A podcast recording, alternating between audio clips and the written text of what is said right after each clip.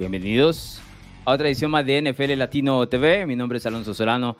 Donde quiera que se encuentren, gracias por hacernos parte de su día. Hoy con la sorpresa que nos ha dado Apple TV, que sacó este documental de Dynasty hablando sobre los New England Patriots y su hegemonía de 20 años en la NFL. Ha sacado sus primeros dos episodios, el último o el viernes anterior. Y creo que es buen momento para reaccionar un poco sobre lo que nos dejó ahí algunos de los detalles. Esta es, por supuesto, una historia que muchos de ustedes ya conocen. Otros, eh, la verdad es que estuvieron muy jóvenes eh, cuando inició precisamente esta dinastía. Uno de ellos es Mauricio que sabe que me acompaña en el podcast y nos va a dar su perspectiva de alguien que no vivió el día a día. Yo estuve ahí en el día a día y recuerdo muchos detalles y algunos otros que nos presenta precisamente este documental, que tal vez eh, muchos no recordábamos o, no sabíamos. La verdad es que trae muy, buenas, muy buena información. Este documental está basado en un libro escrito por Jeff Benedict llamado así The Dynasty, la dinastía de los, de los Patriots. Pueden dejar sus diferentes eh, comentarios. Es un poco extraño el momento en que me parece a mí eligieron para sacar este documental, puesto a que todavía estamos viviendo eh, los tragos dulces de los Kansas City Chiefs, ¿no? Y su victoria en el Super Bowl 58. Pero bueno, nos da para seguir hablando de fútbol americano, por lo menos extendiendo algunas eh, semanas más vamos a tocar mucho detalle. Tú, Mauricio Quesada, ¿qué tal? Todo muy bien, Alonso. Feliz de estar acá una vez más, hablando, como vos decís, de una dinastía que, como te dije en la semana, podemos partir en dos. Creo que hubieron 10 años con tres Super Bowls, otros 10 años con otros tres Super Bowls. Los primeros 10 no me tocó vivirlos en vivo, pero feliz de poder hablar de ellos, poder verlos retratados en una gran serie que me parece que realizó Apple TV y respondiendo a tu pregunta, yo creo que tiene mucho sentido. Creo que quisieron demostrar que la dinastía de los Patriots es la dinastía de los Patriots y no va a haber otra igual.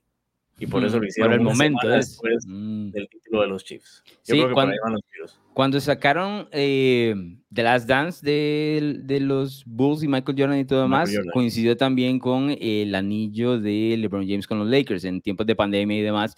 Y creo que también era como un golpe a la mesa, ¿no? Como para recordar a la gente suave, suave. O sea, sé que lo actual está muy bien, pero el pasado es, es, mucho más grande. En este caso, con la situación de New England, como bien mencionas, son 20 años, pero son dos dinastías dentro de una dinastía, ¿no?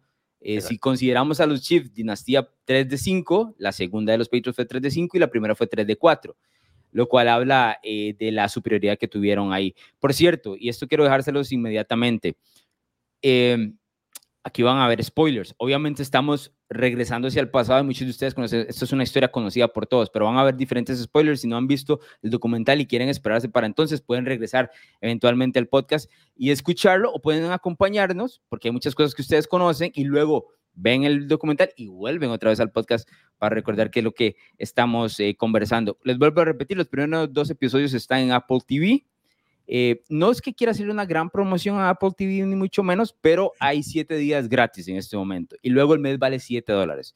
Si ustedes quieren hacer lo mío, yo lo compré para el sábado, ¿no? Eh, y ahí con eso, con los primeros siete días me voy a ganar por lo menos los primeros cuatro episodios, ¿no?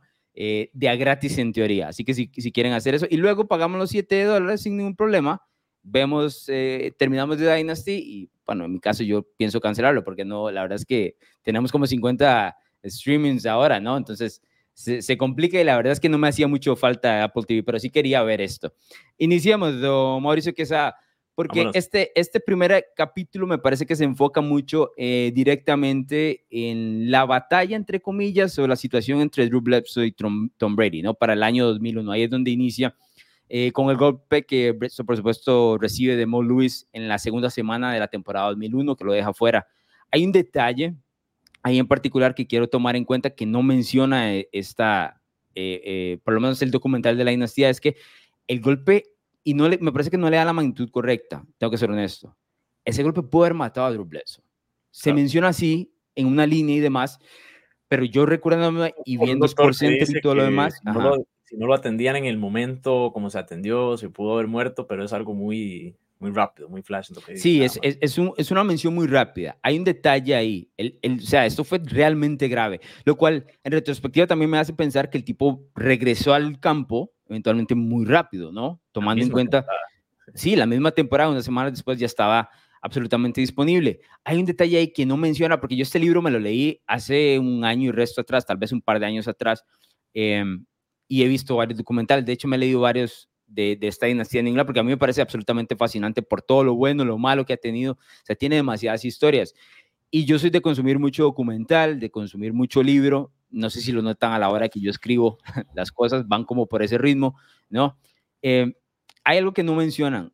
Cuando Bledsoe se va al hospital, ¿no? Luego de ese golpe y termina el partido, hay dos personas que pasan la noche del equipo con Bledsoe y son Robert Kraft y Tom Brady. Los dos amanecen esa mañana en el hospital. Brady porque por supuesto había pasado mucho tiempo con, con Bledsoe en los primeros dos años, o año y un poquito más.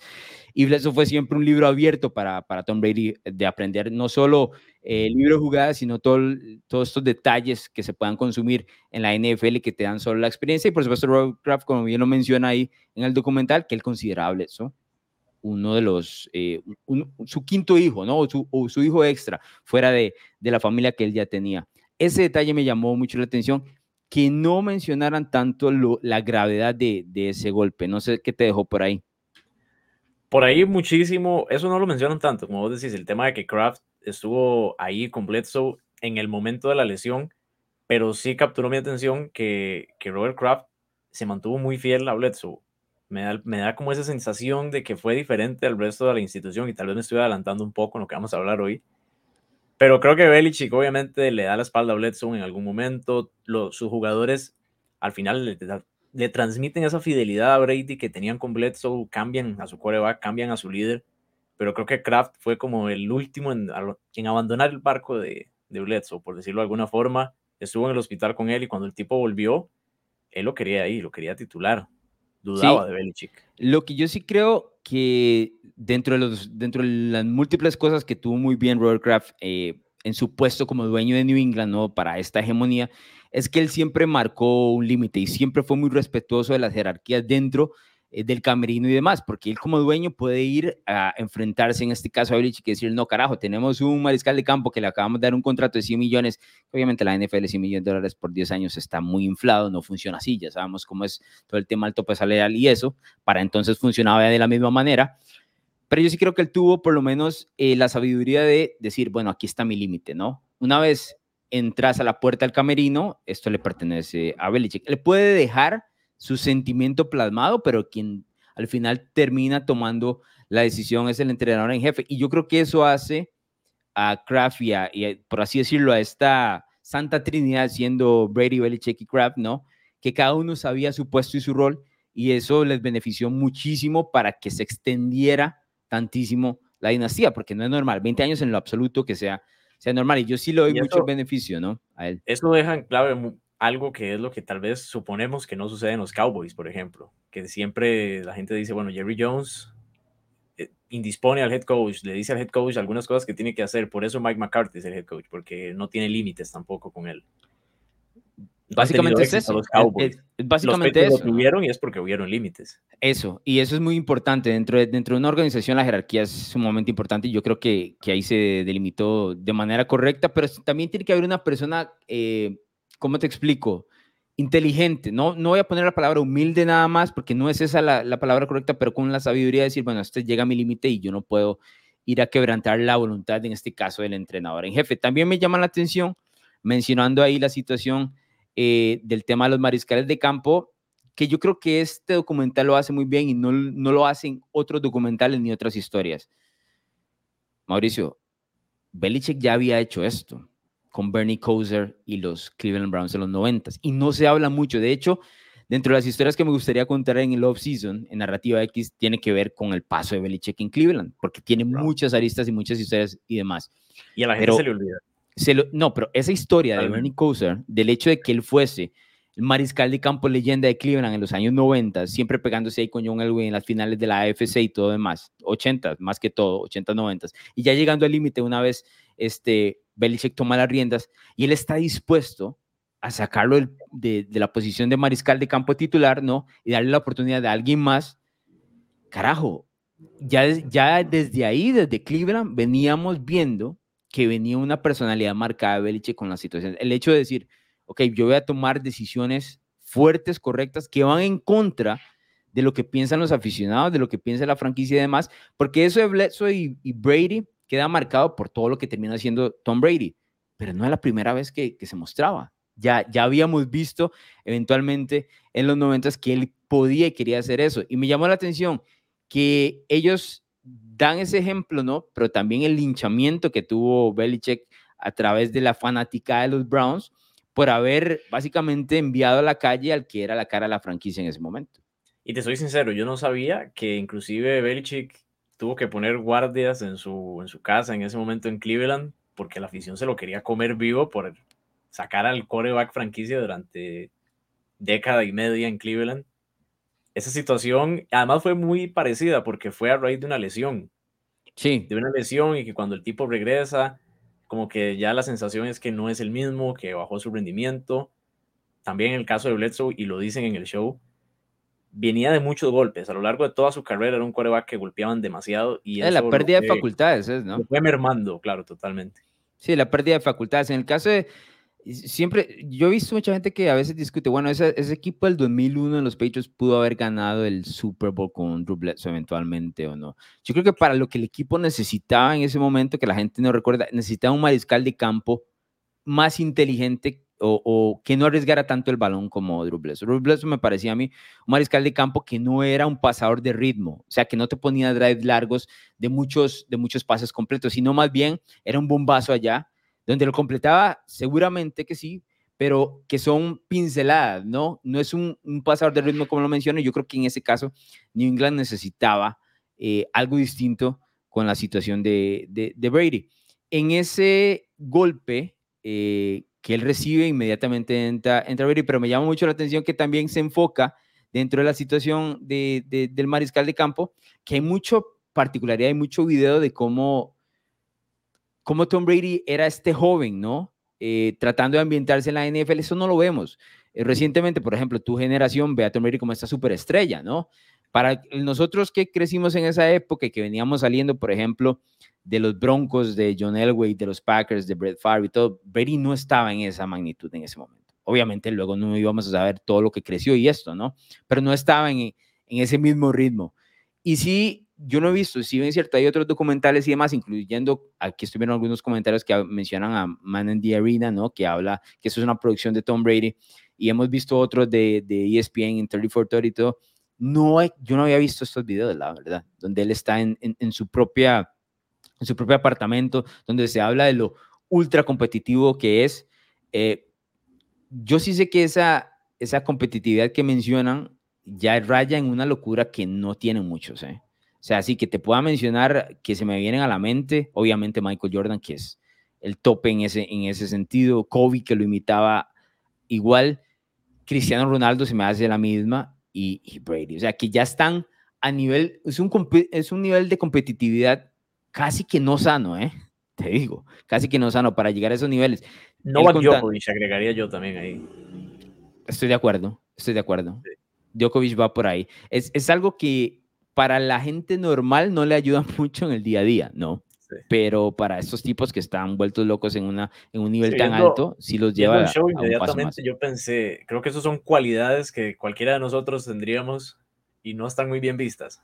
Y la gente Exacto, 100%. Es más, yo, yo soy de los que cuando era niño, eh, obviamente hacía deportes y demás, me, o sea, no tienes idea de lo que yo odiaba perder. O sea, no tienes la menor idea. Y eso me lo fueron quitando. Me lo fueron quitando a nivel de, de sociedad, de familia. Los padres dicen, no, bájale el ritmo y todo. O sea, no estoy diciendo, no estoy diciendo que, que uno hubiese logrado algo así, pero se lo bajan a uno, ¿no? A estos tipos nadie se los controló y llegaron a ser lo más, de, lo más impresionante del mundo. Me imagino que tiene que haber otros locos que no tienen la misma calidad o cualidades, ¿no?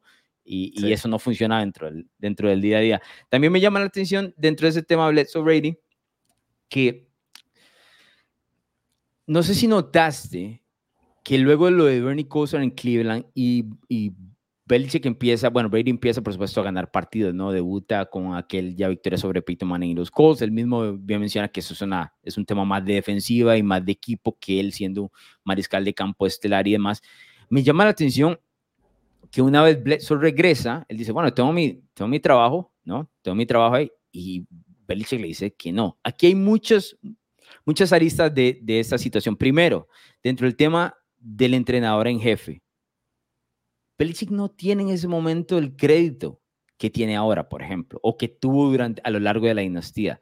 Viniendo de lo que le sucedió en Cleveland y sabiendo que en el 2000 había terminado 5 y 11 y estaba empezando la temporada 0 y 2 tras el golpe contra Bledsoe, no hay crédito ahí, nadie te va a comprar. Es decir, la, la afición de New England no es como, así, ah, confiamos en este tipo porque ya no, no ha mostrado nada en ese momento, ¿no? Entonces, él se está jugando un chance y está poniendo, la verdad, muchos huevos a esa decisión, pues no es una decisión fácil.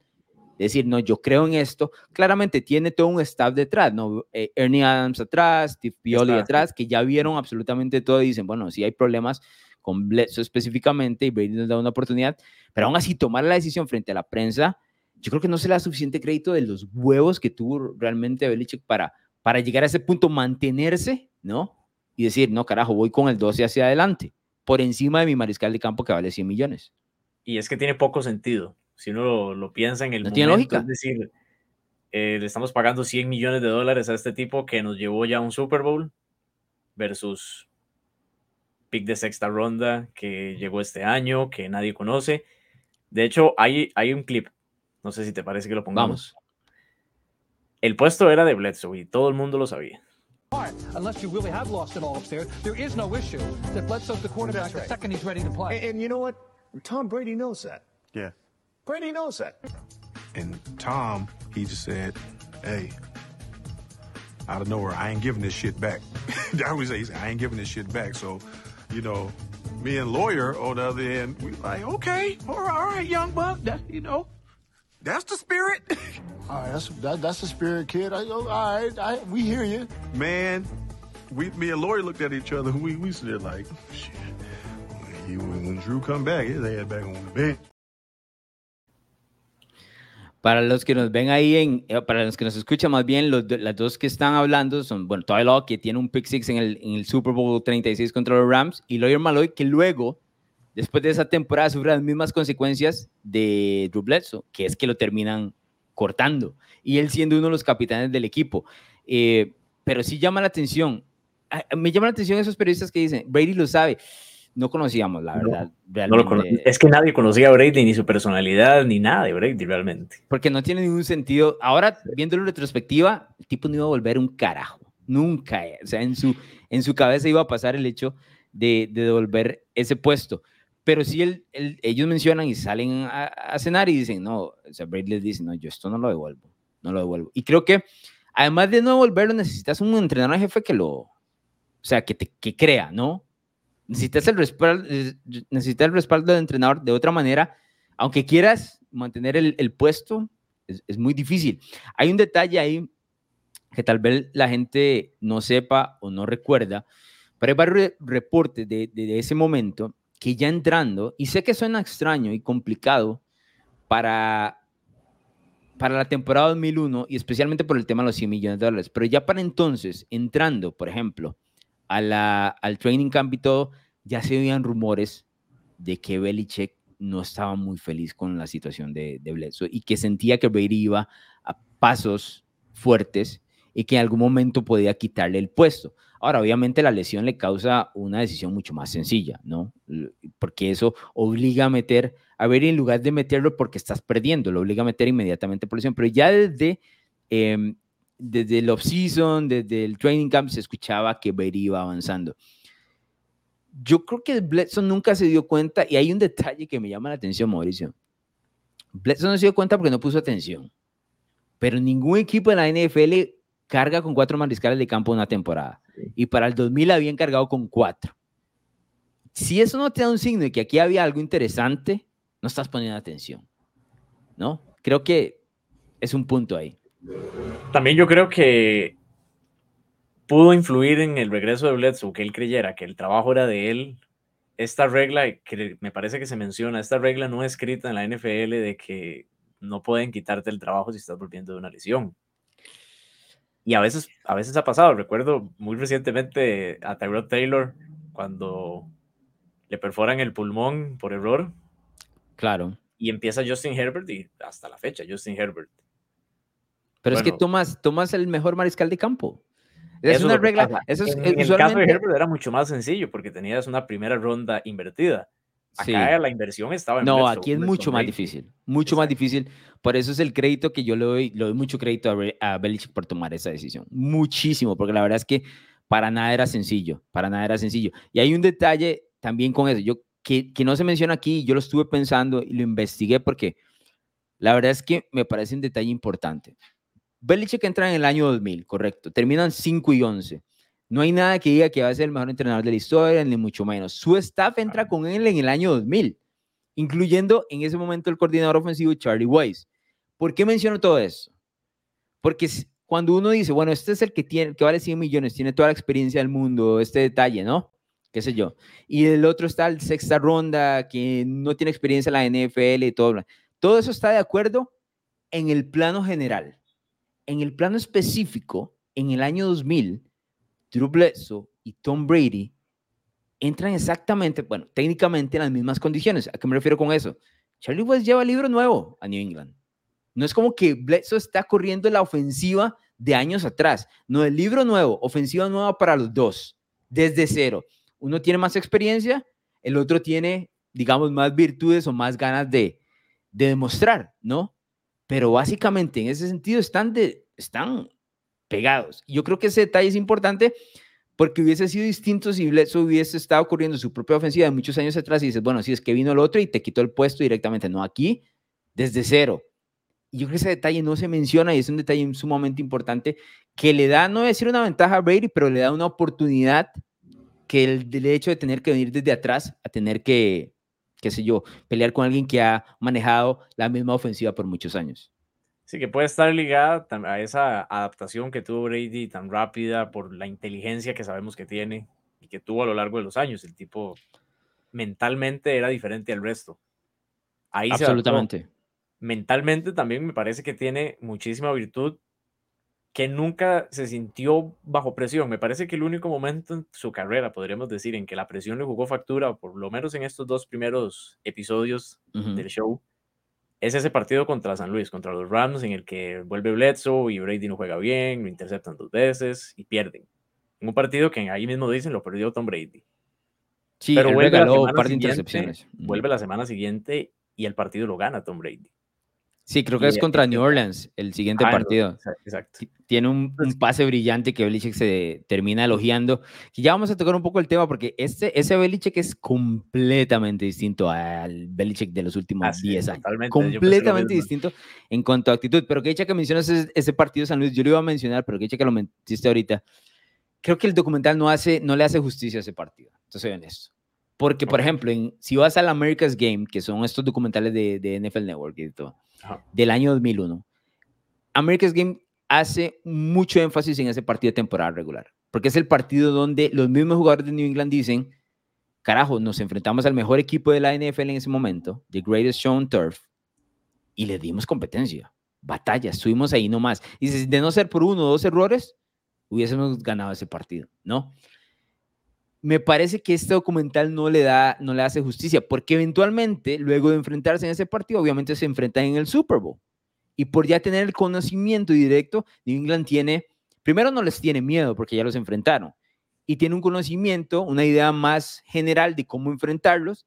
Y yo siempre he dicho, y lo mencioné curiosamente en esta temporada, me parece que en las revanchas directas de la misma temporada, el equipo que pierde tiene la ventaja. Y me recuerda mucho al año 2007 cuando los Giants perdieron en semana 16 contra New England, el New England invicto, y el partido fue tan cerrado que los Giants dijeron, este es el mejor equipo de la NFL, este es el invicto, estuvimos ahí nomás, perdimos, estuvimos ahí nomás. Y luego, par de meses después, en el Super Bowl, ganan ese partido y se coronan en el Super Bowl 42. Entonces yo creo que ahí no le hace eh, mucho énfasis a ese encuentro que valía más la pena mencionarlo, me parece. De hecho, en la serie de Man in the Arena, que me parece un poco más escueta que esta, pero sí se menciona más sobre ese partido y recuerdo que dicen, acá nos dimos cuenta el equipo que somos. O sea, ese partido hace que los Patriots digan, podemos competir en la NFL, nos tienen debajo del radar, pero podemos llegar alto. Y además les da lo que necesitaban para vencer a un equipo como los Rams, que al final lo terminan enfrentando en ese mismo Super Bowl. Sí. Pero es eso. Que sí, Les, faltó, les faltó mencionar un poco más sobre ese. Hablando del tema, del tema Belichick y, y su personalidad, ¿no? Es otro tipo, ¿eh? Es otro tipo. Y yo creo que él cambia y lo vamos a ver hacia futuro, pero yo creo que él cambia su personalidad directamente cuando empieza todo el tema del Spygate ¿no? y, todas las controversias que tuvo a partir del 2007 y demás. Obviamente el, Spygate, y esto lo vamos a ver en el documental, eh, sale de una, entre comillas, traición, ¿no? Porque Eric Mangini fue parte del, del staff de cocheo de los Patriots y luego él pasa a los Jets, se acusa a New England y todo lo demás sale esto.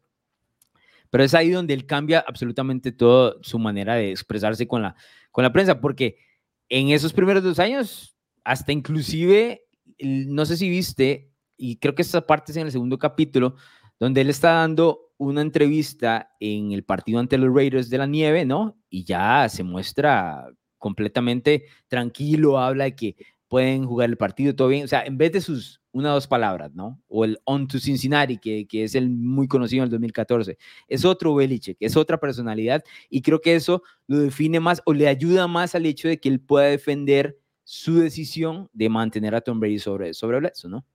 Solo en ese año, dos o tres veces, el tipo muerto de risa en conferencias de prensa, compartiendo con los periodistas como amigos, y justamente eso, refiriéndose al partido antes del partido, con más detallados, no sé, eso yo, a mí no me tocó ver a Belichick hacer eso, me parece. Sí, y mucha gente no lo va a recordar, a ver, ha pasado muchos años, por eso es que creo que también que The Dynasty trae lo suficiente para poder comentarlo, porque estamos hablando de casi 20 años. Decirle a la gente, eh, ¿cuándo naciste, Mauricio? El año, por lo menos. 2004.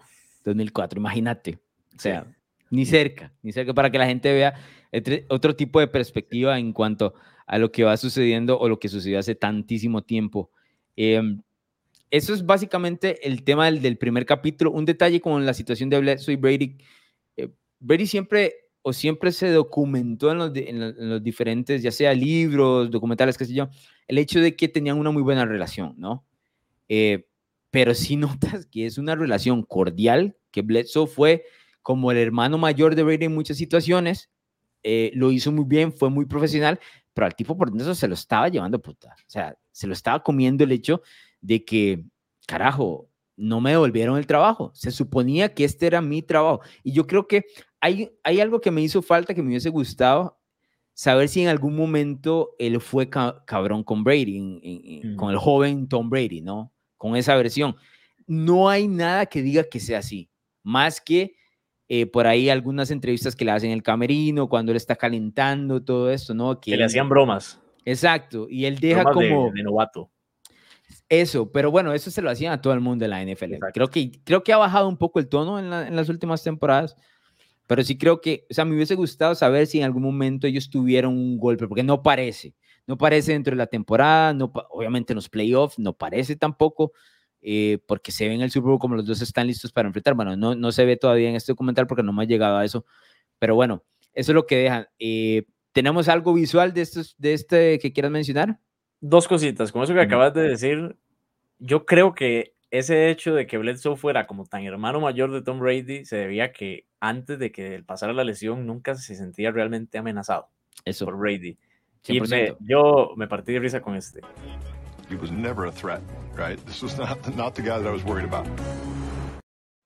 No era el tipo que me preocupaba, decía. Pero es porque puso atención, te digo. Si le puso atención, ningún equipo carga cuatro mariscales de campo en una temporada. Eso, eso es un guiño ahí, por lo menos, una versión donde dices, aquí hay algo, ¿eh? Aquí hay algo. Ahora, de eso hacer lo que terminó siendo Tom Brady, nadie se lo esperaba. No vamos a decir cosa. No vamos a, no vamos a decir eso. Pero por lo menos decir, ah, por aquí no sé, no, no sé. Pero bueno, ese es el, básicamente el meollo del primer, del primer capítulo. El segundo en general se enfoca más en el camino de New England, ¿no? Me parece, y directamente con la situación del partido ante los Raiders. Eh, o por lo menos como New England se veía ya en, en postemporada, porque ese equipo del 2001 encuentra una racha, luego de ese partido contra San Luis que mencionabas, empieza a ganar y empieza a evolucionar. Obviamente cargado por defensa y juego por tierra, pero también se ve un Tom Brady mucho más acoplado, mucho más tranquilo, eh, que puede llevar al equipo al siguiente nivel. Dicho esto, y porque esa es la temporada 2001, y porque New England en ese momento no era, qué sé yo, eh, la mano negra de la NFL o la dinastía mala, ni mucho menos, la mayoría de la gente apoyaba este equipo, Mauricio. No sé si sabías, la mayoría de gente apoyaba este equipo, lo cual hoy es absurdo decir, ¿no?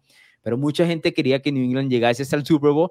No le daban oportunidad contra los Rams. Eso no es algo que viene en los primeros dos capítulos, seguramente más adelante lo vamos a ver, pero se enfoca mucho en ese duelo contra los Raiders. Para vos que no estabas en esa época, los equipos que más, o sea, que más importancia tenían en esa, en, como en ese periodo, ¿no? 99, 2000, 2001, 2002, por ahí. Estamos hablando de los Raiders, de los Titans, de los Ravens. Esos eran los tres equipos dentro de la, dentro de la americana que más se golpeaban. Del otro lado era Tampa Bay y el equipo de los Rams, los que más estaban en eso. Pero los Raiders eran un equipo que si bien es cierto, si notas, porque el sembrado número uno era Pittsburgh, el 2 era New England, pero si notas, los Raiders iban a New England, pero Oakland iba como favorito, a pesar de que el partido era en la nieve, ¿no? Y todo esto, tenían una ofensiva y tenían a John Gruden, que en ese momento era, era su entrenador, tiene una ofensiva tremenda. Y Rich Gannon en su momento tuvo un par de temporadas donde fue absolutamente brillante. Se vio en el documental el viejo Jerry Rice, ¿no? Que muchos lo conocemos por San Francisco, pero tuvo paso por los Raiders un tiempo, terminó, si no me equivoco, con los Seahawks también, eh, ya, ya viejo y todo lo demás, pero ese equipo, la verdad, era equipo para Super Bowl, era equipo de Super Bowl que ya conocíamos y más adelante se iba a pegar también con Tennessee, más adelante se iba a pegar con los Ravens y demás, pero sí se nota mucho que a pesar de jugar en casa, en el último partido en ese momento del Foxborough Stadium, eh, entraba como desfavorecido los, los Patriots para lo que en ese momento era el duelo divisional, ¿no? Sí, ahí yo creo que influyó mucho el tema de la confianza con la que jugaba ese equipo, lo que más o menos hemos tocado. Sabían que ellos podían hacerlo realmente y les gustaba ese papel de ser los, el underdog, que al final iba a ser todo lo contrario, pero les, a ellos les gustaba sentirse que los menospreciaban, que eran el equipo del pueblo, lo que mucho tiempo después iban a terminar más bien el equipo que mucho tiempo después iban a terminar detestando. Pero a ellos les gustaba eso y, trabajaban con confianza, trabajaban con, con seguridad de que tenían un buen mariscal de campo y un equipo que la defensiva era imparable y lo fue por años. Después de ese partido contra los Rams que mencionaste, le ganaron a los Saints, le ganaron a los Jets, le ganaron a los Browns, a los Bills, a los Dolphins. Ojo a esto, porque esto ya no sucede en la NFL. En semana 16 tuvieron su bye week en semana 16 y en semana 17 le ganan a los Panthers. ¿Cómo ha cambiado la NFL en cuanto al acomodo en general de lo que presenta? montadísimo de cara a los playoffs. Sí, sí, o sea, y en cuanto a descanso, no, imagínate, o sea, bye week en semana 16. ¿no? O sea, no tiene ningún sentido. Ahora es algo que no se da, bueno, por supuesto tenemos una semana más actualmente y todo esto, pero bueno, en los últimas, por así ponerlo, en las últimas tres semanas o antes de enfrentar a, los Raiders, tuvieron bye Carolina, bye. Porque ellos no jugaron el, el, el wildcard, ¿no? Son uno de los dos, fueron sembrados número dos y entran a la divisional con ese partido contra los Raiders. Aquí viene el partido, obviamente, polémico desde todo punto de vista por la situación del, del, del Talk Rule. Hay un par de situaciones de ese partido que siempre me llaman a mí la atención porque voy a empezar con, con, con lo obvio y todo el tema de que ellos mencionan que en todo el invierno no nevó. En todo el invierno no nevó en, en New England, solo en ese partido. Y es increíble porque está todo blanco y no para de nevar en la noche, no para en ningún momento. Entonces, dentro del obvio, eso. Aquí hay una discusión que yo sí me llevo y yo sé que mucha gente habla del porcentaje y todo esto. Para mí, personalmente, Adam Vinatieri es el mejor pateador en la historia de la NFL. Y lo he dicho siempre. Y cada vez que recuerdo ese partido, más todavía porque es increíble que ella, él haya logrado ese par de field goals. No tiene ningún sentido, eh, especialmente el primero que es tan, tan largo y que no se ve absolutamente nada. Sé que me estoy adelantando al final del partido y después del turno, pero quería mencionarlo porque Vinatieri, carajo. Yo entiendo el tema de Justin Tucker y el mejor porcentaje, pero es que hay que darle crédito cuando lo haces y necesitar ser clutch, ¿no? Es diferente. esa es la palabra. Y el tipo clutch en este partido. Y aquí se ve que ha pasado los últimos 10 años en el gimnasio, ¿no? Carajo. No sé qué le dieron de comer porque no es el mismo Vinatieri. Es otra persona. Yo lo vi y dije, ¿cómo que es el Vinatieri? No, no es el mismo Vinatieri que pateaba en New England. Y curiosamente, esa era, por supuesto, una ventaja que tenían los Patriots sobre, sobre el resto de sus, de sus competidores. ¿Por qué? Porque mucho, eh, en el tiempo en que New England domina y tiene toda esta hegemonía, y bueno, eso lo vamos a ver más adelante con los episodios y demás, uno de los detalles, por ejemplo, su rival número uno en, después de que ellos ganan el Super Bowl es Indianapolis, ¿no? Con Peyton Manning y compañía y todo lo demás. Parte del detalle que le faltaba a Peyton Manning era un buen pateador. En su momento, recuerdo, voy a, voy a ver si puedo hacer memoria, creo que es en el 2005, cuando los Steelers ganan el Super Bowl con Big Ben en su segundo año, ¿no? Pittsburgh entra a Indianapolis, al RC Dome en su momento, y gana ese, ese partido porque Mike Vanderjack, que era el pateador, falla el puro final, la patada que iba a empatar y enviar al, al, tiempo extra, el encuentro, luego un fumble, un fumble de Jerome Bettis. Un año después, Indianapolis invierte todo por el agente libre de Dan y gana el Super Bowl. O sea, el tipo ganó tres con New England, se pasa el siguiente año en Indianapolis y lo gana. O sea, el tipo realmente clutch. Curiosamente, en ese partido, o hay un partido, creo que es en el Wildcard contra los Ravens, donde él eh, anota siete field eh, perdón, cinco field goals. Eh, en ese partido, si no me equivoco, terminan 15 a 3 o algo contra los Ravens. Pero el siempre, siempre fue clutch, ¿no? Y obviamente en este partido de la nieve, absolutamente clutch. Y luego al gimnasio, ¿no? Obviamente. Al, al CrossFit. parece que al CrossFit. Tomando en cuenta este partido, el Togro, eh, ¿qué recuerdas de ese partido? ¿Qué no recuerdas? ¿Qué escuchaste? ¿Qué has escuchado? Porque obviamente no habías nacido para entonces. ¿Qué sabes? Tengo un amigo que es a mí, eh, aficionado a los Raiders. Bueno, tengo varios amigos que son aficionados a los Raiders. No lo dejan ir. No, no lo dejan ir. Y obviamente ese partido cambia todo el futuro de la NFL. porque no, no sabríamos qué sucede con New England si no gana ese encuentro y qué pasa con los Patriots y Brady y todo lo demás y toda esta situación en la NFL existen los fantasmas y si llegas a playoffs y perdes la primera vez, la segunda vez ya vas con un fantasma encima. Que se pueden quitar, sí, miles de veces han quitado. Lo, para mí Lamar Jackson lo, lo quita y lo tiene, por ejemplo, pero el caso de Tom Brady, el hecho de que le sucediera eso en ese partido, cambia todo, cambia las reglas, cambia la dinastía de los Patriots, la crea básicamente. 100%. O sea, hubiese cambiado el futuro de la liga. Y es, es un tema que, que uno lo ve ahora en discusión con los Chiefs es, hay algo raro, hay un aura ahí, hay una suerte. Lo dice Robert Kraft, es que Dios está con nosotros. Sí. O sea, ¿qué pasó? Ese día nevó, nunca había nevado en todo el. Claro. En todo el un poco dramático esa afirmación, pero bueno. Claro, pero de hecho hay, hay, hay un clip, porque me parece que sobre ese partido hay que analizar la jugada específica del fútbol. Venga. I mean, it, it felt like a fumble to me. And it looked like a fumble to basically everyone else, except that's not the way the rule was written. So we didn't write the fucking rule. Now, we were just told, Greg, when the quarterback pulls the football down or tucks it, it doesn't matter if he's intending to throw the football or not. It is an incomplete pass. God bless Walt Coleman and the tuck rule. And we do feel that God's hand was. poco dramático, Kraft. Cuéntame, a ver, quiero, quiero, todas sus, quiero todas sus opiniones porque la verdad, eh, yo tengo ahí un pequeño nugget que quiero compartirte, pero cuéntame, ¿lo ves fumble qué es? O sea, parece que crees que los Patriots robaron, a ver, no robaron porque no tiene nada que ver con esa palabra directamente, pero tuvieron esa suerte, qué sé yo. O sea, ¿cómo lo ves dentro de la perspectiva de que obviamente no lo viviste en vivo y no recuerdas eh, todo lo que se habló de esa jugada, bueno, obviamente llevamos 20 años hablando de esa jugada, pero todo lo que se habló de esa jugada en las siguientes semanas. Ok, creo que básicamente eso no es un fumble.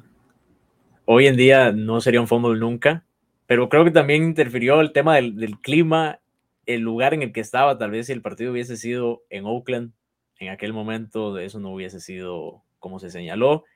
Pero creo que los mismos aficionados de los Patriots lo sabían. En el momento el estadio se, se silencia por completo. Robert Kraft dice que su hijo, que estaba en el estadio, se fue de la gradería. menciona eso, cierto. Y cuando escucha el, en el momento en que el tipo escucha el, el grito de la afición, regresa y dice, ¿qué pasó? Ve que, ah, bueno, al final no fue fumble. Regresan los Patriots y Vinatieri lleva el juego al overtime. Pero no es un fumble. Pasó y no pasa nada. Gracias a que eso sucedió, seguramente tenemos hoy una historia que contar acá. sí, es, es, una historia muy particular. Ahora, ese, eso no te lo vas a, no lo vas a vender a un aficionado de los Raiders nunca. Ok, no. estamos claros, pero... Ni a los, ni a los que son en, teoría los haters de los Patriots, no, obviamente, tampoco. Bueno, creo que todo el mundo es hater de los Patriots en algún momento de, su dinastía. Sí, eh, en ese momento no, de hecho yo recuerdo que... En ese momento no, exacto, pero ya cuando establecieron su dinastía, establecieron el poderío que iban a tener por 20 años, todo el mundo lo llevó a odiar, todo el mundo llevó a odiar esa jugada en particular. Sí, yo tengo, yo tengo un amigo que te digo, o sea, él todavía dice, esa jugada cambió todo, o sea, no y no, no lo soporta, no lo, no lo soporta, no puede. No puede, le particularmente por esa de esa jugada. Sí, no, no puede, o sea, no puede, el tipo no puede admitir, em, no, admitir no sería la palabra, no puede reconocer ni nada bueno ni nada, nada positivo en inglés, específicamente por esa jugada. Ahora hay un detalle, em, todo el tema del talk rule es esta, es esta palabra, el talk, ¿no? Eso, eso, es una regla que existía, ya no existe en la NFL esa regla. El talk es que si estás con la intención de lanzar el balón y si el balón va o el brazo va hacia adelante, pero eventualmente antes de soltar el balón, la vuelve, o sea, vuelves en la mano como en señal de que estás tratando de ponerla con tu cuerpo, ¿no? Eso en inglés se llama talk, talk the ball. Esa es la regla del talk, que si es, eventualmente pierdes el balón, es pase incompleto. No sé por qué existía esa regla, no tiene mucho sentido, o sea, no tiene mucho sentido lógico, ¿no? Por eso creo que eventualmente la quitaron. ¿Qué es lo que pasa? que era la regla del momento. Es decir, es la regla correcta. Y aquí te traigo el, el nugget que te quería mencionar. En el partido en, en, que New England pierde a Drew Bledsoe en semana 2 contra los Jets, ¿no? Ese partido creo que lo pierden 10 a 3 o algo por ahí. Voy a revisarlo porque aquí lo tenía. Me parece que dicen que 10 a 3 en el show, sí. Sí, 10 a 3 lo pierden ese partido. Ese partido tiene al otro lado, como mariscal de campo, un veterano llamado Vinny Testaverde, era el mariscal de campo de los Jets. En ese partido en semana 2, Testaverde pierde un fombo y se lo devuelven a los Jets vía el talk rule. ¿Qué significa? Que New England sabía la jugada, ya les había pasado en semana 2. Nadie menciona esto, nadie recuerda esto, pero ¿qué es lo que pasa? Que le devuelven el fumble, le explican a Belichick, no, él está haciendo, tratando de devolver el balón hacia, su cuerpo, eso se llama el talk rule, todo lo demás. Belichick tenía eso en la mente, Mauricio, lo tenía aquí. Entonces, dentro de los documentales, este no lo especifica, pero cuando Walt Coleman, que es el, el jefe de árbitros, está viendo la jugada, Belichick le dice a los otros árbitros, acordarte del talk rule que sucedió en semana 2, él está tratando, o sea, todo lo menciona ¿Por qué? Porque el, libro de jugadas o de reglas de la NFL es tan grande que se te puede olvidar esa en particular. Belichick se lo recuerda a los árbitros y le dice, talk rule porque me pasó en semana 2 y esto y esto, véalo de esta manera, porque al fin y al cabo la toma de decisión es una toma de perspectiva, ¿no? De cómo lo ves, si estás tratando de lanzar el balón o no, si lo estás buscando. Hay opiniones de opiniones, pero no que te lo, la casualidad, las vueltas de la vida, este, el efecto mariposa de la NFL que es tan fascinante que a los Patriots les haya pasado en semana 2 y que ahora tengan a su favor el partido contra los Raiders en el wildcard round. Si no les pasa en específico el juego en que pierden a Bledsoe, es que todo está Pregúntate esto, si no, le, si no les pasa en semana 2, ¿Belichick se acuerda de esa regla? Baila, porque no es una regla que sale comúnmente, es una de esas que salen de la nada. Entonces, Belichick se acordará de esa regla, va y le dice, welcome, ¿pasó esto? No, o sea, les tuvo que pasar en semana 2 para, que les, para poder tener eso en la mente y recordárselo en Wildcard. O sea, me, me revienta la cabeza cuando pienso esas cosas. ¿Me explico? Por si querés sumarle algo a la narrativa de que los Jets gestaron la dinastía de los Patriots. Wow. Por eso estoy de verde hoy. Eso es, eso es. Vienes, vienes celebrando la creación de la dinastía de los Patriots vía los Jets, ¿no? Porque obviamente Belichick sale de ahí y todo lo demás. Además, pero creo que la suerte existe, pero también hay que gestarla. Y ahí se puede explicar un poco con este tema de que Belichick le recuerda a los árbitros, porque sí, está, está todo el tema y, lo podemos hacer una, toda una historia de que pasó en semana 2, pasa en este partido, lo, el tema de la nieve que ya dijimos, pero además Belichick es el que hace que los árbitros tengan en cuenta esa regla, entonces eso lo hace también parte del gran coach que fue.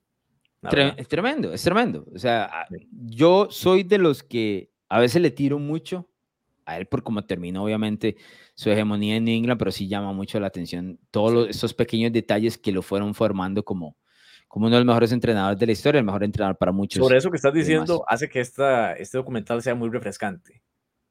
Justo después de que Belichick se va de los Patriots, porque creo que se fue por la puerta de atrás al final. Definitivamente se fue por la puerta de atrás. puede olvidar todo lo que, bueno, no creo que se, la gente se le olvide lo que el tipo hizo, pero ese final sí le hizo un daño a su carrera, el hecho de que no lo recontrataran en otro equipo, no sé, hay como mucho que, que vale la pena ahora poder ver lo grande que es Bill Belichick. Sí, y, y creo que va, vamos a ver más cosas obviamente con el pasar de los, de los diferentes episodios, pero también van a haber eh, algunos choques ahí internos de, de, personalidades que tal vez abriendo las puertas del camerino no teníamos acceso y que ahora, ahora sí lo vamos a lograr. Em, yo leí una entrevista al director y le preguntaban cómo es que él logró, ¿no? Y esto es para, para futuros periodistas y demás, cómo es que él logró que los jugadores, el entrenador, el dueño y todos se sentaran, porque la verdad es que no es como que reciben nada a cambio, ¿no? Eh, y él dijo, bueno, yo básicamente lo que hice fue ponerles en la mesa el hecho de que yo puedo contar la historia, está bien, pero ¿quieres tener injerencia en cómo se cuenta la historia? No, o sea, ¿quieres decir algo sobre cómo estuvo esa historia? Porque después ya no habrá vuelta atrás, ¿no? Entonces, obviamente todos están dispuestos a participar eh, basados en el hecho de que quieren dejar su grano de arena y cómo ellos vieron esa parte de, de, la hegemonía, ¿no? Tan, y eso está muy bien, porque yo no he sentido que haya faltado alguien. Por ahora no. Tienen que estar, exacto. Inclusive la esposa de Bledsoe sale hablando sobre el tema de la lesión. Es un buen detalle. Es, un buen detalle porque imagínate, o sea, la van a usar dos minutos, un minuto, si acaso, en todo el documental, ¿no? En todo el documental porque ya después la historia de Bledsoe obviamente muere, ¿no? Él, se, va para, él se va para Búfalo. Eh, curiosamente a Belichick como doblegando el hecho de que él consideraba que ya Bledsoe no tenía nada en el tanque o menos de lo que muchos esperaban, lo manda dentro de la misma división, ¿no? Lo cual es prácticamente escupirle la cara, ¿no? Decir, no, humillación. exacto, yo te enfrento dos veces por semana, no hay ningún problema, dos veces por año, perdón, no hay ningún, ningún problema. En cuanto a ese partido del, del Talk World, que por supuesto tiene toda la polémica y demás, la única anotación de New England es de Tom Brady corriendo el balón, que no tiene un sentido dentro de todas estas cosas, ¿no? Que además creo que no lo ligan muy bien en el show pero sí se hace mención a que Brady era consciente de que eso era lo que él tenía por mejorar. Por supuesto. El tipo decía, yo tengo un brazo fuerte, soy preciso, pero no corro. Hay un clip de eso. Ah, bueno, dentro de la evaluación, veamos.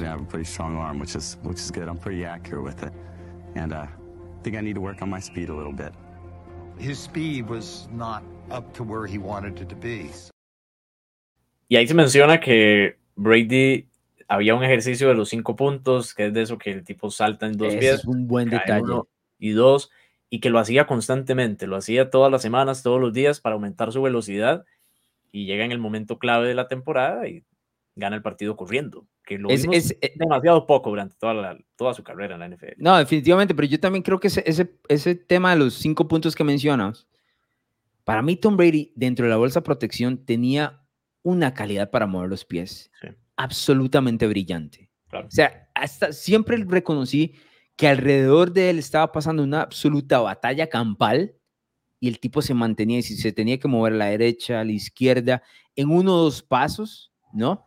Para ganar el suficientemente espacio para completar el pase, siempre lo hizo. Y lo hizo de una manera brillante, elegante, o sea, fue tremendo. Y yo creo que eso tiene que ver también con, con ese tipo de, de preparación, porque siempre o, en los últimos años pensamos que eh, todo el tema de que sea rápido, eso tiene que ver con la movilidad, salir eh, fuera de la bolsa de protección y todo, pero no, se necesita también los pasitos dentro de la bolsa de protección como para mantenerse ahí, para poder ejecutar las diferentes jugadas. Y para mí no hay nadie en, en esa situación, hay muchas otras mejor que él, ¿no? Pero en esa específica y creo que ese ejercicio bien, bien lo menciona.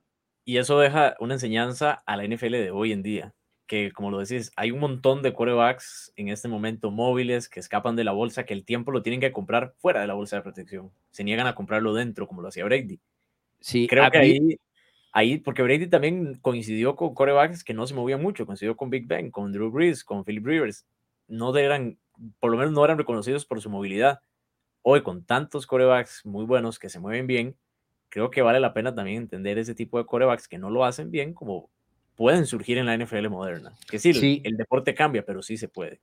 Bueno, Ben, ben al inicio sí se movía mucho, luego fue que lo empezaron a golpear durísimo, ¿no? Y, pero sí, esa generación de, de Brady son mariscales de campo de bolsillo, ¿no? De que se mantienen ahí en la bolsa de protección eh, completamente. Curiosamente, esta semana andaba un video de Mahomes completando un pase estos brutales, creo que es, es que no sé si fue contra Houston o qué, pero se ve como no tiene presión, Mahomes no tiene presión en absoluto, y el tipo en vez de mantenerse, que estamos hablando del mejor mariscal de campo de la NFL actualmente, en vez de mantenerse en la bolsa de protección, sale, completa el pase, pero se complica él mismo la vida, ¿no? Y eso le pasa a muchos mariscales de campo actuales, obviamente Lamar Jackson, Josh Allen, son estos que no tienen la paciencia eh, para poder mantenerse dentro de la bolsa, no solo para aguantar el golpe, sino para poder leer la, defensa y completar el, mejor pase o el pase adecuado en cuanto a la ofensiva. Dentro del tema de, la evaluación que mencionaste ahora, la velocidad de, de, la situación de Tom Brady y todo lo demás, ahí se mencionaban los diferentes mariscales de campo que pasaron eh, primero que él en el draft del año 2000, ¿no? Son seis de ellos. Hay un documental directamente eh, sobre esto que se llama Brady Six, que lo hizo ESPN. El particular que ellos mencionan, eh, el de San Francisco, porque que obviamente quería jugar con los Niners, pero era aficionado de San Francisco, vivir ahí en San Mateo y todo lo demás. Giovanni Carmasi, que fue el seleccionado. No solo es el hecho que Giovanni Carmasi fuera seleccionado, sino que lo seleccionó, y esto es por, por lo cual el tema del mariscal de campo y las evaluaciones de mariscal de campo son una ciencia tan inexacta ¿no? Que el que le da la bendición a Giovanni Carmasi es nada más y nada menos que Bill Walsh, que es la mente maestra de los Niners en los años, en los años 80 y que andaba ahí como consejero, casi gerente general de, en el momento, eh, terminando en los años 2000. Eh, imagínate el fallo Walsh para no identificar un tipo como Brady y, darle la bendición en este caso a Carmasi, que eh, terminó viviendo en las montañas, curiosamente, ¿no? Y no se dedicó al tema de la NFL y demás. Eso me llama mucho la atención. Sí, el tema del pick de Brady no tiene ningún sentido. Ser la sexta ronda, el pick 199, y me gusta mucho cómo lo retratan, que eso también va en lo mismo de que está bastante completo, que lo hablan con su familia, con sus papás, con su hermana, de cómo lo vivieron ese draft, de cómo Brady estaba destrozado porque no nadie lo escogía porque él mismo se veía, ok, primera ronda no, pero tal vez segunda, tercera ronda, ahí voy a entrar. Y pasa la cuarta, pasa la quinta y nadie lo llama. Y el cómo los Patriots, sin necesitar coreback. Es que son tantas casualidades hasta cierto punto. Exacto, pero Belichick dice, bueno, es el mejor talento disponible, vamos por él. Que ahí va un poco con el tema de que tal vez Belichick sí sentía que podía llegar a necesitar un coreback en el futuro. Sí, yo creo que va por ahí, más que todo, ¿no? Con el hecho de que ya habían identificado que Drew Bledsoe, por lo menos, eh, sus mejores momentos habían pasado, ¿no? Se y él, de decadencia ahí. Sí, y, y recordemos, o sea, Bledsoe no estuvo, o sea, no es un pick ni mucho menos de Belichick, o sea, ya estaba veterano en su momento cuando se suponía que estaba en el prime de su carrera, pero ellos más bien lo veían bajando en la colina, ¿no? Eh, y ellos bien lo mencionan, lo identifica él, lo identifica Ernie Adams, que para quienes nos escuchan, es esta básicamente vocecita que tuvo Belichick todos los años que estuvo en New England, que no apareció nunca en cámaras, que siempre estaba en el palco, que siempre observaba, que pasaba viendo videos y que por supuesto conocía exactamente cómo era que Belichick pensaba y qué era lo que él quería. Y Ernie Adams, dentro de los eh, protagonistas más importantes de esta hegemonía de New England, que no se menciona nunca, tiene que estar ahí arriba, ¿eh? tiene que estar ahí arriba. Hay varios de ellos que se podrían mencionar, pero además de los jugadores, él, por supuesto, eh, siempre, tu, siempre estuvo al oído de Belichick y tuvo, su, tuvo la atención de Belichick, ¿no? Belichick confiaba muchísimo en él para lo que él mencionaba y él es el que expresa el hecho de que no voy a decir estaba acabado, pero no era lo que el resto de la NFL pensaba, ¿no? Como, como mariscal de campo. El documental termina ahí, en el, en el partido contra los Raiders, el talk rule, eh, los dos field goals de Adam Vinatieri y demás. Veremos más adelante, me imagino yo, en 3 y 4 lo que, lo que sigue, que es por supuesto el partido de la final de la americana contra los Steelers, donde Brady se lesiona y es más bien Bledsoe el que entra, lo cual significa que le pone a Belichick más presión para ver a quién nombraba para el Super Bowl como el campo. Spoiler, ya sabemos quién lo nombró, pero igual eh, por ahí andaba. Eh, es que son tantas cosas que pudieran haber salido mal. Sí, de hecho, el segundo episodio termina justo en el leñazo que le dan a Brady en las piernas. Me parece mucho a la, de Bernard Pollard en, el año 2008 cuando los Chiefs enfrentan en semana uno a los Patriots y se lesiona eh, durante toda la temporada. Se parece tantísimo, pero bueno, termina recuperándose. Sí le doy mucho crédito a Belichick y a Kraft por mantener, mantenerse dentro de lo que ellos pensaban, ¿no? Eh, la verdad es que hay muchas cosas que pueden salir mal dentro de una temporada, muchas cosas. New England tuvo la suerte, tuvo la sabiduría y por supuesto la ejecución. Por ahí es donde termina el, el documental. No sé si tenés algo más de video, tenés algo, algo que agregar, sino para, para cerrar ya, Mauricio. Me gustaría nada más agregar ese tema que hemos hablado sobre la confianza que tenía Brady en sí mismo. ¿Vos pensás que Brady llegó a la NFL sabiendo que se iba a convertir en el mejor coreback de la liga? No, pero él tiene un, un aprendizaje en Michigan que lo pone en una palestra distinta a todo lo demás. En algún momento él era el número, el mariscal de campo número 7 en Michigan y pidió ser, pidió ser transferido o iba a pedir ser transferido. Y él llegó de un consejero universitario y dice, es que no puedo con esto, eso me sobrepasa. Y con él fue trabajando la psicología y todo el tema mental de la paciencia. Y ese, ese consejero universitario el consejo más grande que le dio le dice, en el momento en que llegue tu oportunidad tienes que estar preparado. Solo vas a tener una oportunidad, tienes que estar preparado. Y él está hablando, no está hablando para la NFL, está hablando de una oportunidad en Michigan, ¿no? No en, en los Patriots, ¿no? Entonces, a partir de eso se, se va formando este monstruo, este animal eh, de muchas cualidades mentales, de mucho entrenamiento, de muchísima perseverancia que le termina pagando, obviamente, en el tema profesional. Si esa parte no pasa, y yo, lo he visto con muchos, eh, lo, vi, en mi niñez, lo, lo, veo ahora con mi hijo, los, los muchachos que son muy alabados, ¿no?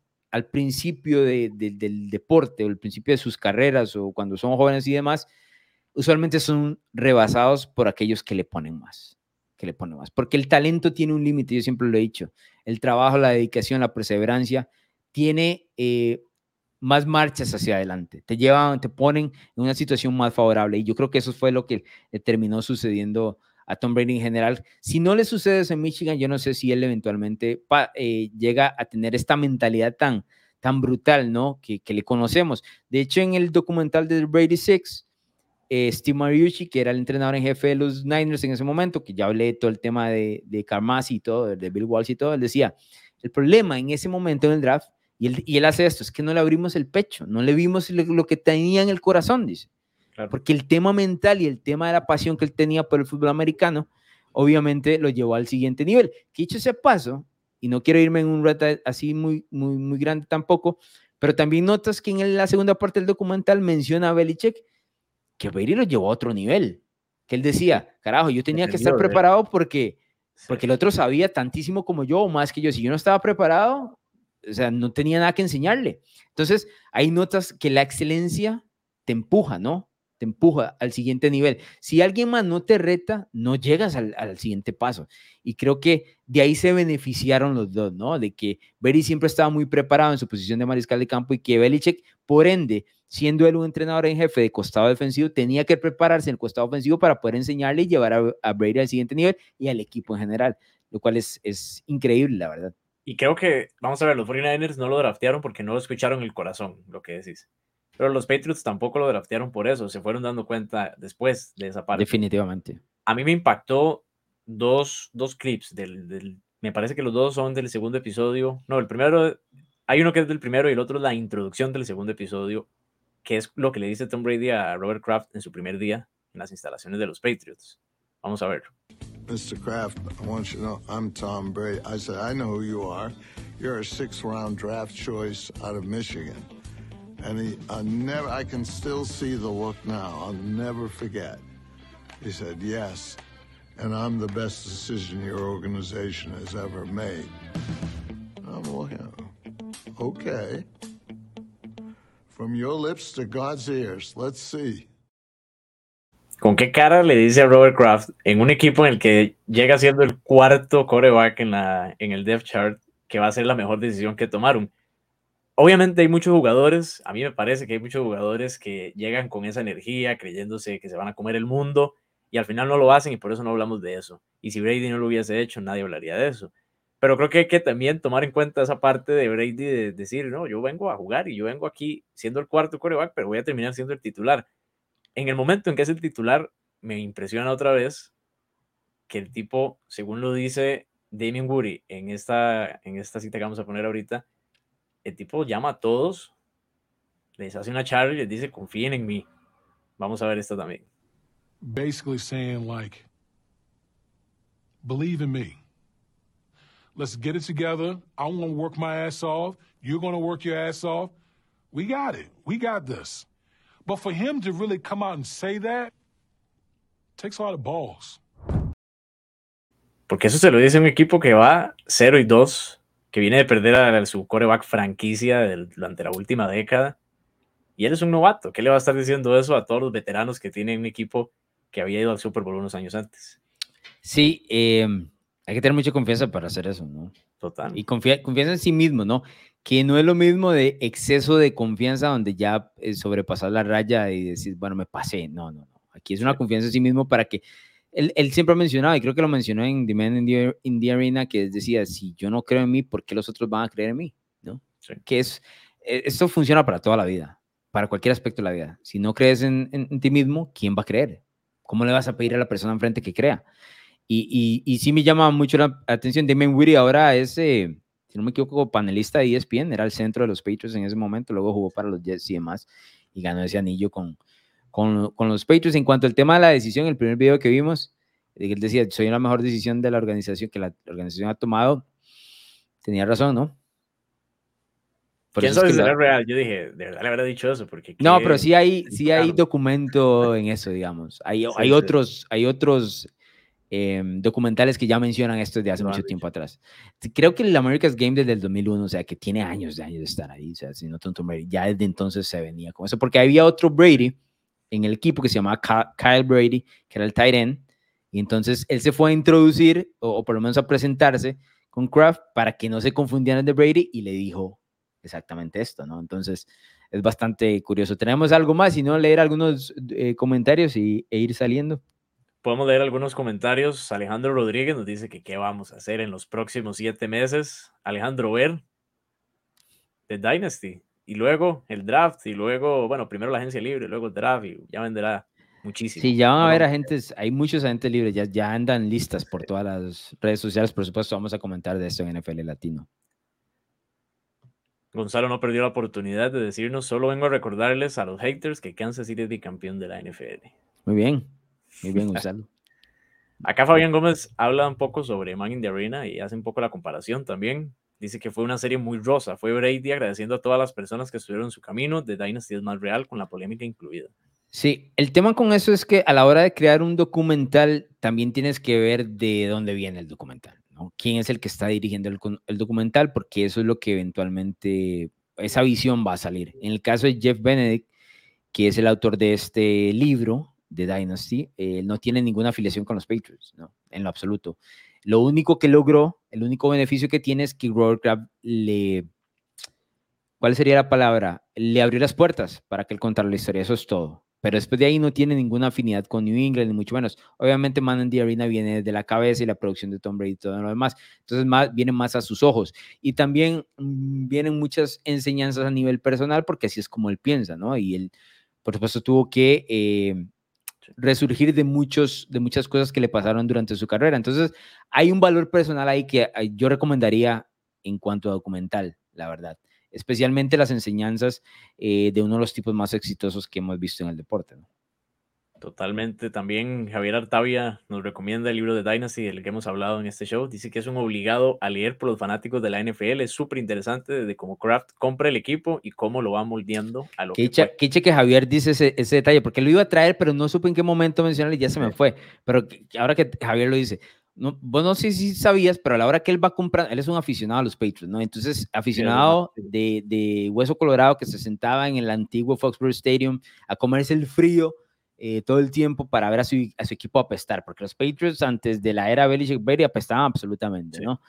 Em, pero él, como buen, como buen negociador, como buena persona de negocios y un poquito de malicia de guerra también, él va rinconando al antiguo dueño hasta que lo obliga a vender. ¿Cómo te digo? O sea, por ponerte un ejemplo, hay varias cosas que hace, pero una de las que más me llamó la atención Kraft antes de comprar los Patriots, y porque él tenía, tenía el tema de, New England, tenía que ceder, por ejemplo, tenía que alquilar el estadio. Y entonces eso le quitaba mucho del dinero que él ganaba y todo lo demás. Pero ¿qué es lo que hace? Entonces uno de los, y esto es puramente en, la guerra. Por ejemplo, te voy a poner un ejemplo. A mí me gustan mucho los documentales de guerra y demás.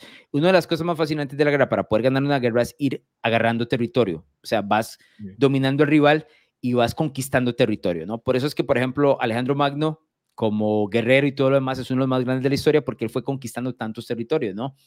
Eh, voy a lo mismo, uno de los errores, y me estoy saliendo un poco del tema, pero quiero explicarte para traerlo de vuelta uno de los temas de las cuales, por ejemplo, perdió eh, eh, el nazismo, perdió la guerra, ¿no? La Segunda Guerra Mundial, porque se fue a meter a Rusia en invierno y no eran las condiciones ideales para eh, ganar ese territorio y demás. Una de las, de las posiciones por las cuales Estados Unidos perdió en Vietnam es porque ganaba un territorio y luego lo soltaba. Lo peleaba por días y días por una montaña y luego lo soltaba. Entonces nunca le dio el valor al territorio. Entonces, dentro de ese punto, Kraft fue ganando territorio alrededor del estadio Foxborough. Uno de los detalles que ganó él fue que compró todos los parqueos alrededor del estadio. Entonces lo que hacía era alquilárselo al dueño de los Patriots, ¿no? Pero a la hora que se lo alquilaba, lo alquilaba altísimo, carajo, altísimo.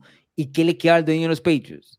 pagar porque si no, no podía meter a la gente al estadio, la gente no iba a ir si no tenía dónde parquear. Entonces él fue arrinconando, exacto, fue arrinconando directamente hasta que dijo, ya no tengo hacia dónde ir, y entonces él dice, bueno, pero por ejemplo, el dueño de los peitos, el antiguo dueño de los peitos decía, carajo, pero no tengo dónde meter tantas, tantas personas, no me está dando ganancias esto porque tengo que pagarte este montón de dinero. Entonces Kraft le dice, bueno, entonces, véndeme al equipo.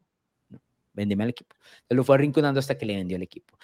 por eso yo digo que él tal vez no recibe tanto crédito por la hegemonía de New England y demás, pero el tipo es sumamente brillante, sumamente brillante. totalmente. Eche que, Javier menciona eso, porque la verdad es que me parecía un buen detalle, una buena historia. Y en el show hablan un poco de cómo después de Kraft vino un poco de esperanza a los Patriots, que venían de ser una basura de equipo y a partir de ahí empiezan a construir a los Tuanis. Pero eso sí, no fue por Kraft. En el momento en que Kraft llega, que llega en el, en el 92, un año después draftean a Drew Bledsoe. Sí, sí. Y es con Drew Bledsoe que la afición de los Patriots dice, bueno, este es nuestro momento y acá se va a construir algo fuerte. Bueno, ellos tuvieron a, tuvieron a Parcells también, entrenador en jefe, ¿no? Sí. Que obviamente eso te trae muchísimo. Parcells había ganado anillo con los Giants en, en los 80s. Eh, luego, en lugar de elegir a Bill Belichick, elige a Pete Carroll, que está muy joven. Pete Carroll no le va tan bien. Y luego ya en la tercera, porque en la tercera la vencida, ahí es donde pega con, con, Belichick y demás. ¿Qué más tenemos? José Carlos nos dice que muchas gracias por comentarlo, que como fan de los Patriots desde los siete años, en 2007, le genera mucha nostalgia ver el equipo tan competitivo y extraordinario que fueron estos Patriots.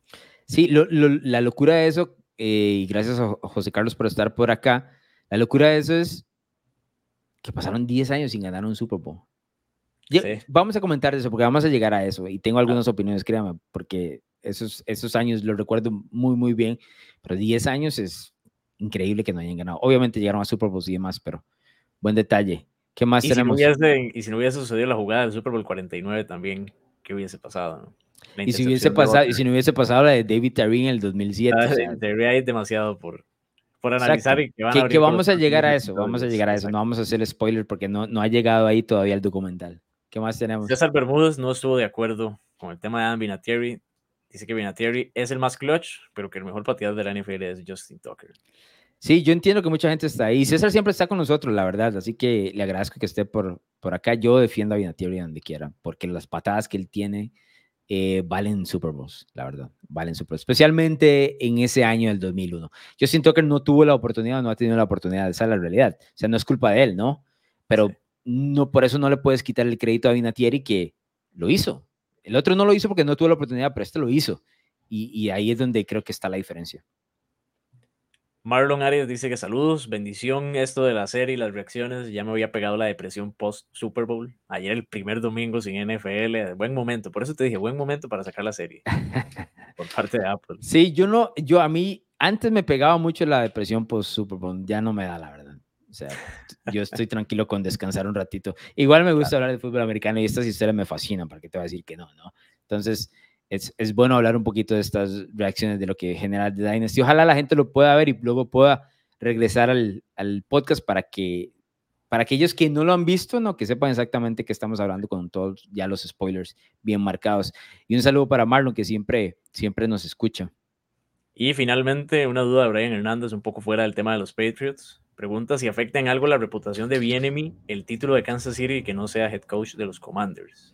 No, lo de Bienemy es más ya un tema personal con él, no tiene nada que ver la, el título de Kansas City. Kansas City no gana por la, la ofensiva, seamos honestos, ¿no? O sea, es más la defensiva el que cargo ahí.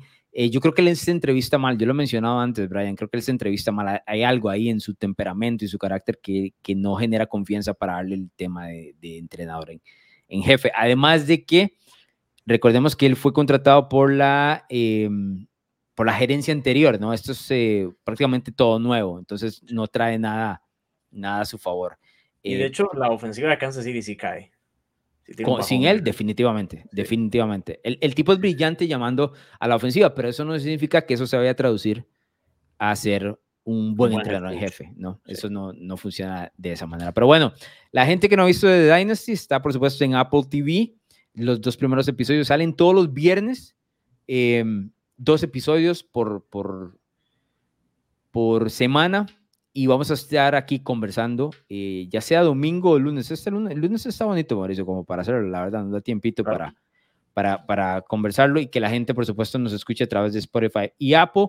Ahí mismo eh, puede dejar sus cinco estrellas, ¿no? Por supuesto, al podcast de NFL Latino y dejar el like en este video si les gustó lo que encontraron. Vienen el episodio 3, son 10 episodios, por cierto, 3 y 4. Ahí nos estaban preguntando si había un stream pirata. Yo, la verdad, o sea, yo soy muy viejo para encontrar stream pirata. Eso es más como Mauricio. sí, yo los busqué. Voy a ser sincero, yo los busqué y no voy a decir que no están, voy a decir aún no están. aún, eso es, aún no están. Entonces yo creo que con unos cinco días después de que se suba el episodio van a poderlos encontrar. Así que ahí estaremos informando. Muy bien, nos vamos. Gracias, Mauricio. Muchas gracias, Alonso, y nos vemos la próxima semana con episodio 3 y 4 entonces. Episodio 3 y 4, recuerden 5 estrellas en Spotify y Apple, dejen el like en este video en YouTube si les gustó lo que encontraron aquí en NFL Latino y nos escuchamos en la próxima. ¿Te gustan los deportes, la cultura pop y opiniones diferentes? Narrativa X tiene todo lo que buscas, columnas, pensamientos, estadísticas, historias y documentales de todos tus deportes favoritos y de cultura pop. Todo contado a través de la pluma de diversos autores, con puntos de vista únicos y de cualquier parte del mundo. No busques más, Narrativa X es tu casa. Síguenos en Twitter como arroba narrativa-x